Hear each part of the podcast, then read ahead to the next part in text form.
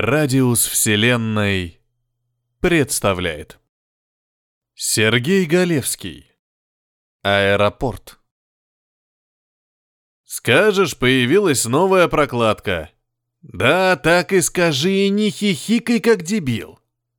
Дашь ему мою визитку, но ту, где просто Николай и номер телефона. Пусть звонит и решает по деньгам уже непосредственно со мной. Больше 20% не откатит, говоришь?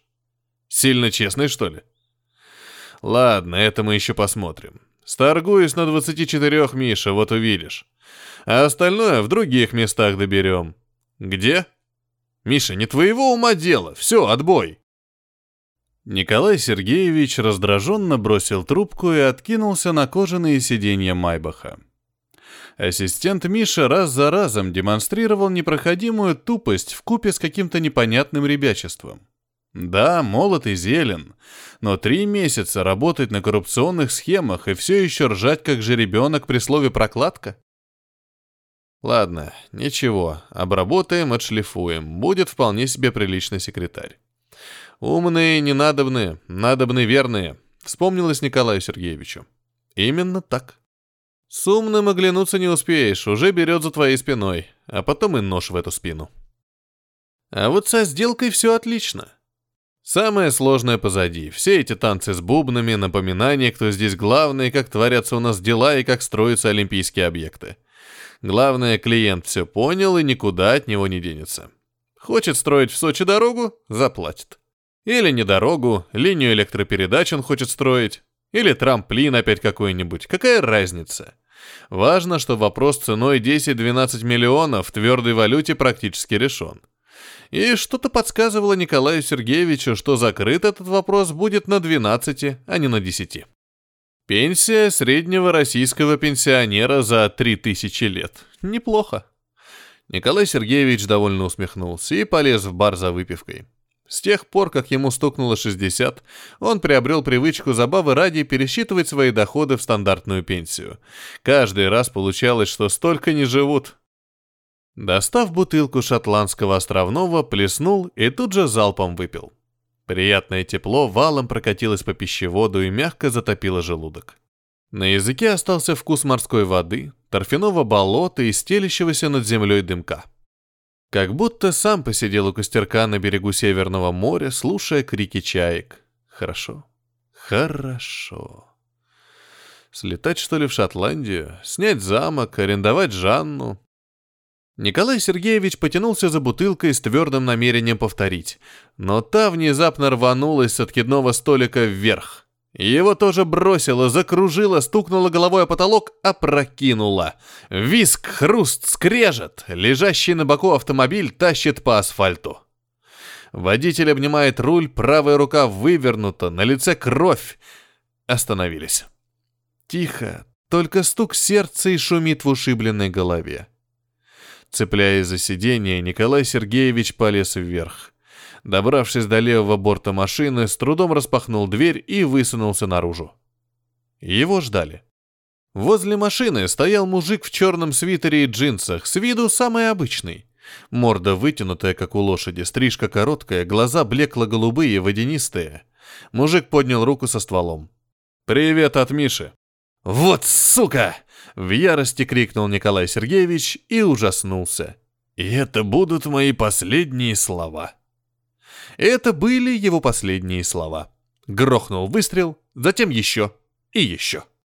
Пули зло и напористо впечатались в грудь, бесцеремонно вышвырнув жизнь из тела.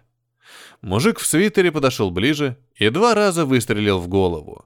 Но это Николай Сергеевич видел уже со стороны, ничего не чувствуя и глядя на истекающее кровью тело, как на чужое. В аэропорту людно, шумно, суетно и, как всегда, неуютно. Напоминает все виденные Николаем Сергеевичем аэропорты, но это не один из них. Ни Модерного и Домодедово, ни вотчина аэрофлота Шереметьева, ни кошерный по сравнению с ними Внуково, и даже не правительственный Внуково-3, в котором Николаю Сергеевичу довелось пару раз побывать. Определенно, не когда-то современная, а ныне безнадежно устаревший Пулково и не провинциальная домодедовская копия Толмачева. Неванта, Хитроу, Франкфурт, Деголь, Кеннеди, Пекин столичный, Дубай или Ататюрк. Здесь Николаю бывать точно не доводилось. На нем тот же костюм и сорочка, что и в момент убийства, но никаких дырок от пуль или следов крови. На языке таял привкус дыма и торфяных болот, а перед глазами стоял образ средневекового замка и голая Жанна на старинной кровати под балдахином. Может, он ждет рейс в Эдинбург и просто задремал? Но он бы летел через Шереметьево с пересадкой во Франкфурте или Хитроу. Ерунда какая-то. И никакого багажа с собой, ничего, что могло бы объяснить происходящее. Николай Сергеевич проверил карманы брюка пиджака. Во внутреннем оказался паспорт. Никаких билетов, но нынче все билеты в электронном виде. Похоже, сидя на месте, ничего не выяснишь. Пора на разведку. Николай Сергеевич подошел ближе к стойке регистрации и молча выложил паспорт перед улыбчивой девушкой. Та посмотрела его, щелкнула пару раз по клавишам и мигом сменила приветственную улыбку на извиняющуюся. «Прошу прощения, господин Климов, но ваш рейс задерживается». «Надолго?» — спросил Николай Сергеевич, ощущая привычное в таких случаях раздражение. «К сожалению, да. Авиакомпания приносит свои извинения и забронировала для вас номер в отеле при аэропорте. Вы можете отдохнуть там». Выругавшись сквозь зубы, Николай Сергеевич отошел от стойки регистрации. «Отель при аэропорте, как же!» «Ничего, найду что-нибудь поприличнее». И только сделав пару шагов к выходу, сообразил, что у него при себе нет ни денег, ни кредитки. Нет даже телефона, чтобы позвонить этому олуху Мише, распорядиться заказать номер и вызвать такси. Это, конечно, очень странно, но из аэропорта ему не выбраться. Ладно, пойдем посмотрим, что там за отель. Следуя указаниям, Николай Сергеевич быстро нашел отель, а после короткого разговора с портье завладел ключом от номера. Презрительно фыркнув при виде спартанской обстановки, он сел на узкую кровать и понял вдруг, насколько устал. Нужно поспать. Интересно все же, куда он летит и откуда, и почему при нем только паспорт. Но утро, как говорится, вечером мудренее, и лучше все это обмозговать на свежую голову. Уже засыпая, Николай Сергеевич подумал, что всю информацию про его рейс можно было спросить у девушки на стойке регистрации. На этот раз он успел заметить взрыв. Машину подбросило, перевернуло, и ему снова пришлось выбираться из лежащего на боку Майбаха. И снова его ждал все тот же тип в черном свитере с водянисто-голубыми глазами. «Слушай», Нерешительно, чувствуя себя героем какой-то глупой комедии, спросил его Николай Сергеевич. «Тебе не кажется, что все это уже было?»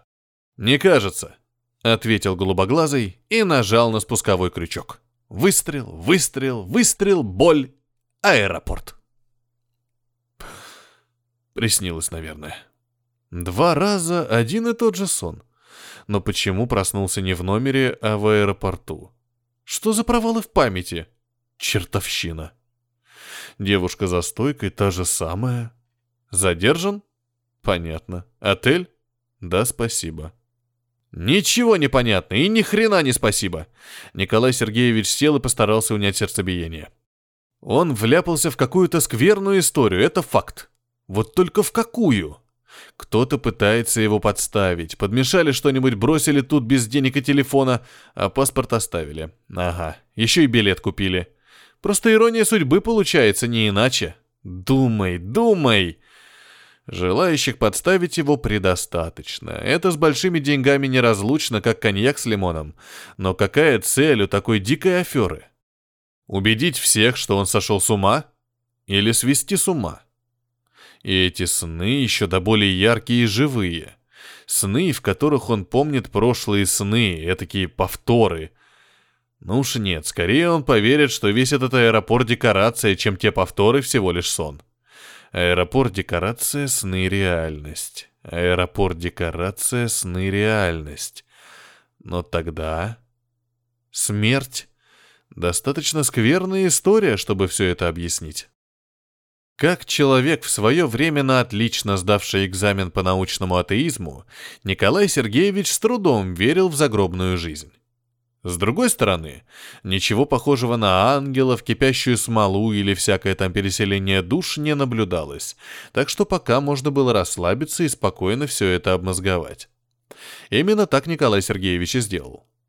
Представил, что решает сложную бизнес-задачу, которых в его жизни было предостаточно. Тут главное что? Отбросить все лишнее. Так что вместо того, чтобы устраивать истерику по случаю своей безвременной кончины, Николай Сергеевич закатил себе мысленную пощечину, заставляя собраться. Жив, мертв, какая разница? Реши, что делать будешь, а потом уже ковыряй метафизику. Проблема в том, что сегодня ничего придумать не получалось. Хотелось спать, и голова напрочь отказывалась работать. Решив, что пониженная работоспособность – побочное следствие смерти, Николай Сергеевич пошел в отель, взял ключ уже знакомого портье и завалился спать, успев мельком подумать, что опять не узнал у девушки подробности своего рейса. И он снова был там. Но на этот раз, вместо успевшего надоесть привета от Миши, киллер встретил Николая Сергеевича отборным матом. «Я уже тебя видел», — удивленно сказал убийца, отведя душу традиционным русским способом. «И даже убивал», — ворчливо подтвердил Николай Сергеевич, не чувствуя ни злости, ни ненависти. «Но какого лешего ты меня теперь узнавать начал? Теперь?» «Да я только вчера тебя завалил. А потом Миша меня убрал, заметая следы. Я неладное почуял, но слиться не успел, черт. А потом аэропорт. Была такая мысль, но говорю же, не успел. Да нет. После смерти. Аэропорт? Не, ничего такого не было. Я был в каком-то заброшенном здании у окна с винтовкой, ждал клиента. Ждал, ждал, а он все задерживался. А потом я уснул. На точке уснул. Такого быть не может. «Слушай, мужик», мозг Николая Сергеевича лихорадочно работал, соображая, как извлечь выгоду из сложившейся ситуации. «Я не больше тебя понимаю, что за ерунда тут творится, но факт в том, что мы оба погибаем из-за этого козленка Миши. И если это какой-то второй шанс, то давай лучше объединимся и сами отправим его на тот свет». «Ха, нет уж, дядя», — ухмыльнулся голубоглазый, вскидывая ствол. «Если это типа второй шанс, то в этот раз я просто буду умнее. Аэропорт порядком надоел, хотя засада в заброшенном здании вряд ли веселее. Это что же получается, загробный мир у каждого свой? Любопытно. Хотя вряд ли это весь мир. Аэропорт, засада, все это напоминает об ожидании, вроде как перевалочный пункт между двумя смертями. Он теперь в жизнь ходит как на работу, а в загробный мир отправляется поспать. Если подумать, все это мало отличается от жизни обычного трудоголика. Но главное, он теперь понял, что все самое интересное будет происходить там, а не здесь. Раз уж обстановка меняется, надо посмотреть, как дальше пойдут дела. Поэтому Николай Сергеевич быстро поднялся в номер и, даже не раздеваясь, бухнулся на кровать. «Ну как на этот раз?» — спросил он киллера, едва выбравшись из машины. «Опять тебя убрал?» «Ага», — сокрушенно кивнул голубоглазый. «Очень уж хитро все сделано. Обложили меня. Попробуем вместе?» — спросил Николай Сергеевич, уже зная ответ. «Давай», — согласился киллер. «Только вот чем ты мне можешь помочь?» «Я?» — усмехнулся Николай Сергеевич. «Да я тебе Мишку на блюдечко положу. С голубой каемочкой. Знаешь, где он сейчас?» «Бордель не совсем обычный», — пояснил Николай Сергеевич, когда их обыскали и пропустили в просторный зал с баром. «Исключительно для любителей мягких задниц. А тебе не стрёмно, что у тебя в ассистентах голубок?» «Если бы не это, я бы его не нанял. На черта мне доверенное лицо, которое нельзя в любой момент взять за задницу. Извини за каламбур. Нет, я про своих все знаю. В жизни любая информация пригодится. И в смерти тоже, как видишь. Умно». «Хорошо, и как мы теперь Мишу достанем? Тут за порядком вон сколько быков смотрят. А у меня даже ствол на входе отобрали. Так все эти быки на меня работают. Бордель я крышую, хотя и негласно, конечно. Эй, ребята!» Николай Сергеевич махнул охранникам. «Подойдите сюда». На лице Голубоглазого постепенно проступало понимание. «Ах ты!» Рука инстинктивно рванулась к кобуре, но пальцы ухватили лишь пустоту. Через секунду два дюжих охранника скрутили киллера и впечатали его лицом в барную стойку. «Слушай меня очень внимательно», — тихо, не меняя позы, сказал Николай Сергеевич. «Первое. Что сейчас делают с Мишей, тебе лучше не знать. Но поверь, он тебя больше не побеспокоит. Второе. Сутки назад я бы сделал с тобой то же самое. Но учитывая всю эту мистическую хрень, я тебя отпущу. Мне никаким боком не надо, чтобы ты потом возвращался, только уже по мою душу. Я теперь планирую жить долго и счастливо, чего и тебе, суки, такой желаю. Третье. Никто никогда не должен узнать про... Ну ты понял. Никаких интервью, книг, мемуаров и прочего. Узнаю, найду и не убью. О нет, ты проживешь еще очень долго и будешь жалеть, что не умер сразу и окончательно. Ты все понял? Ребята, отпустите его, но ровно настолько, чтобы он смог кивнуть. На следующий день Николай Сергеевич отправился на переговоры по поводу строительства. Смерть — это не настолько серьезно, чтобы не получить откат. Главой строительной компании был молодой по меркам Николая Сергеевича человек. Лет 35-40, высокий, красивый, ему бы в актеры, а не в строители. Молодого человека звали Антоном. Было у него, кажется, какое-то отчество, но Николай Сергеевич дальше имени запоминать не стал. Итак, мы рады представить вам презентацию нашего проекта «Зрительной трибуны», начал Антон, когда секретарша поставила перед каждым крошечную, всего на пару глотков, чашечку черного кофе. Не нужно. Николай Сергеевич залпом выпил кофе и со стуком поставил чашечку на стеклянный стол. Давай без прелюдий. Я беру за свои услуги 25%. И это весьма умеренная комиссия даже при строительстве какой-нибудь школы в Урюпинске. В Сочи это минимум, из-за которого на меня уже косо поглядывают сверху. «Ага, понимаю», — кивнул Антон. «Но это очень важный объект. Там тысячи зрителей. Необходимо обеспечить их безопасность, что, учитывая крайне сложный рельеф и фантастически сжатые сроки, является весьма затратным делом. Даже при откате в 25% чистая приведенная стоимость проекта для моей фирмы близка к нулю, и делать придется с дичайшими нарушениями некоторых нормативов. Может, это смешно звучит, но меня правда волнуют жизни людей. И международный престиж России тоже. Да, звучит и правда смешно. В священники ему надо было идти, а не в актеры. Ты строитель. Ты думай, на чем сэкономить. И не грузи меня квасным патриотизмом. Я этим сам кого хочешь загружу. 25%. Давайте хотя бы 22, для людей ведь стараемся. Хочешь стараться для людей? Езжай в другую страну. Здесь мы зарабатываем деньги. Давай так. Николай Сергеевич покрутил в руках кофейную чашечку. 24 и льготный кредит от ВТБ под федеральные гарантии. Все равно в убыток получается, покачал головой Антон после минутного раздумья. Сделай дешевле. Не сделаешь ты, сделают другие. Но они при таком же откате обеспечат себе 200% прибыли, имея в виду. Прикинь, что там будет с безопасностью. Хорошо, вздохнул Антон. Изыщем резервы. Договорились. Николай Сергеевич поднялся с места. Только в это, на трибуну не ходите. Да я вообще в Сочи не ногой. Да вы издеваетесь! Николай Сергеевич понятия не имел, кто эти «вы», но они определенно издевались. От Миши избавился, с киллером разобрался, только жизнь начала входить в привычную колею, и тут бац, опять этот аэропорт. Лег спать дома, а проснулся тут. Нигде покоя нету. Один раз умер, и теперь всю жизнь им должен. Да и что должен-то? Боженька, это ты все устроил. Тебе что, тоже откат нужен? Ты хоть намекни, сколько, куда занести, какую ты валюту берешь. Может, добром занести? Что там этот красавчик болтал про людей-то? Учитывая, что объект стратегический, там будет множество зрителей, и весь мир будет смотреть на то, как мы проведем Олимпиаду. Я готов ограничиться разумным минимумом. При каком проценте вы сможете построить все по наивысшему разряду?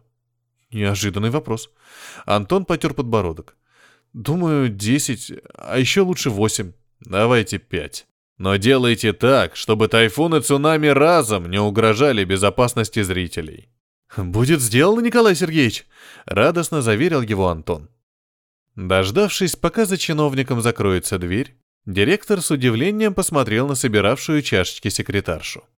Маша, и как такие олухи до высших эшелонов добираются? Патриотические речи все они вести любят, но чтобы кто-то из них и правда... Обалдеть! В общем, давай, закажи в офис торт и ящик шампанского. Мы на этом проекте наварим столько, сколько никто еще в Сочи не поднимал. «Ну какого хрена вам еще от меня надо? Я же взял так мало, что меня чуть не вырвало от отвращения к себе, а вы снова этот аэропорт? Боженька, какие у тебя еще ко мне претензии? Может, это вовсе не ты, а твой оппонент? Политически, так сказать, противник?» «Пятьдесят процентов». Э, «Ваш помощник сказал двадцать пять». «Помощник? А если моя собака прогавкает 15, ты и в эту цифру поверишь? Николай Сергеевич, я бы попросил. Единственное, о чем ты можешь меня просить, это чтобы я не поднял до 60. А то я могу. В конце концов, вы не единственный, кто способен решить этот вопрос, набычился Антон. А я не только такие вопросы решать могу. Николай Сергеевич перегнулся через стол и в упор посмотрел на Антона. Я могу затрахать некую строительную фирму проверками, например. Могу посадить ее директора, например. А могу оставить ему 50%. Какой вариант тебе больше нравится? Ладно, сдался Антон. Мы, конечно, и при 50 построим, но что там будет с безопасностью? Ну что ты как нежная барышня? Первый госзаказ, что ли? Главное, чтобы до игр ветром не сдуло, а потом хоть потоп. Посадка на ваш рейс уже началась, поторопитесь». Э, «Что?» — не понял Николай Сергеевич. «Посадка уже началась», — терпеливо повторила девушка за стойкой регистрации. «Выход 69». «Да, да, да», — согласился Николай Сергеевич и на негнущихся ногах пошел искать нужный выход. В самолете он удобно устроился в бизнес-классе и только тогда понял, что так и не поинтересовался, куда же, собственно, летит. Николай Сергеевич подозвал стюардессу, и она с готовностью подошла. «Дорогая, скажите-ка мне...» Начал он, но стюардесса его словно бы и не слышала. «Ваш напиток?» Девушка поставила на откидной столик бокал с золотистой жидкостью. Из бокала пахло торфом, дымом и морской водой. Откуда она знает? «Приятного полета!» — улыбнулась ему девушка и положила рядом с бокалом газету. «Можете пока почитать». Николай Сергеевич машинально развернул газету. Новости, спорт. Очередное происшествие в Сочи. Рухнула зрительная трибуна. Та самая. Еще бы она не рухнула при таком-то откате. Стоял на одном песке поди без цемента. Десять дней до открытия Олимпиады, скандал, расследование. Трое техников погибли, и страшно подумать, что было бы, рухни она через две недели. Сколько бы жертв тогда было. На этот раз виновного обязательно найдут. И Николай Сергеевич даже знает, кого именно. Посадят Антона, ох, посадят. Хотя... Нет, козлом отпущения сделают, но не посадят.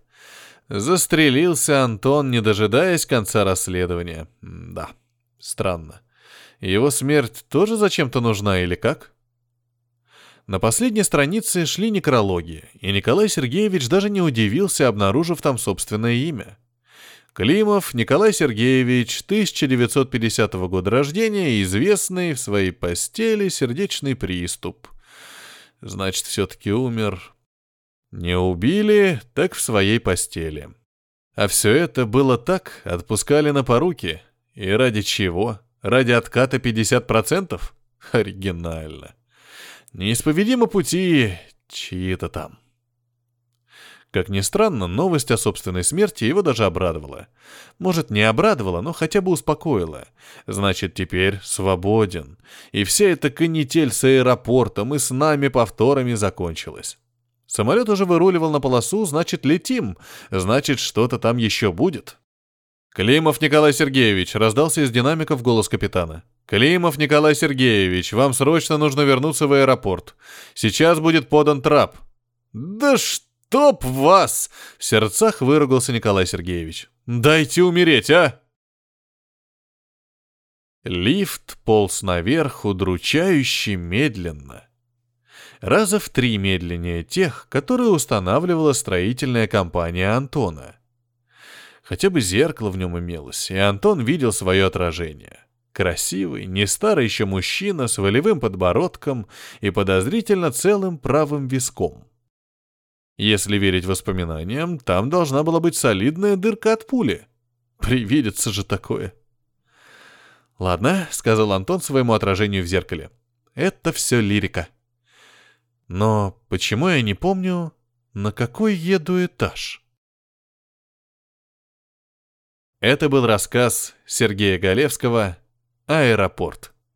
Для вас читал Петроник.